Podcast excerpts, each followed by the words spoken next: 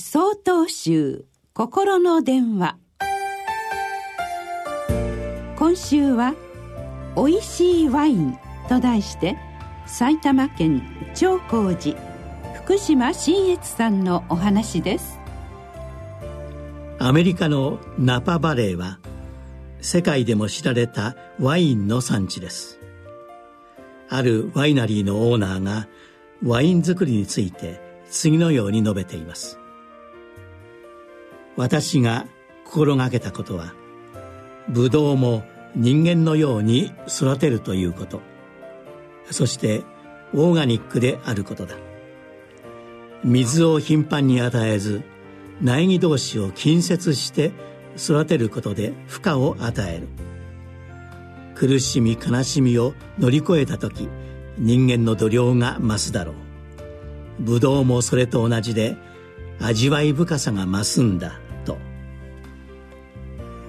大変興味深いお話です。苗木にわざと負荷や緊張を与えて育てるということです。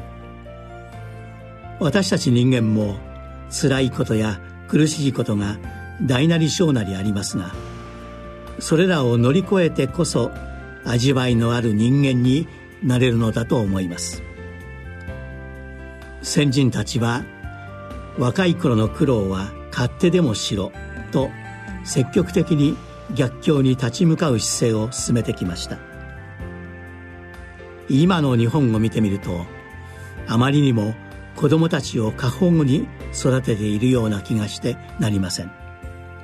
あまりにも守られた環境ばかりに置かれていてはどうなってしまうのでしょうか。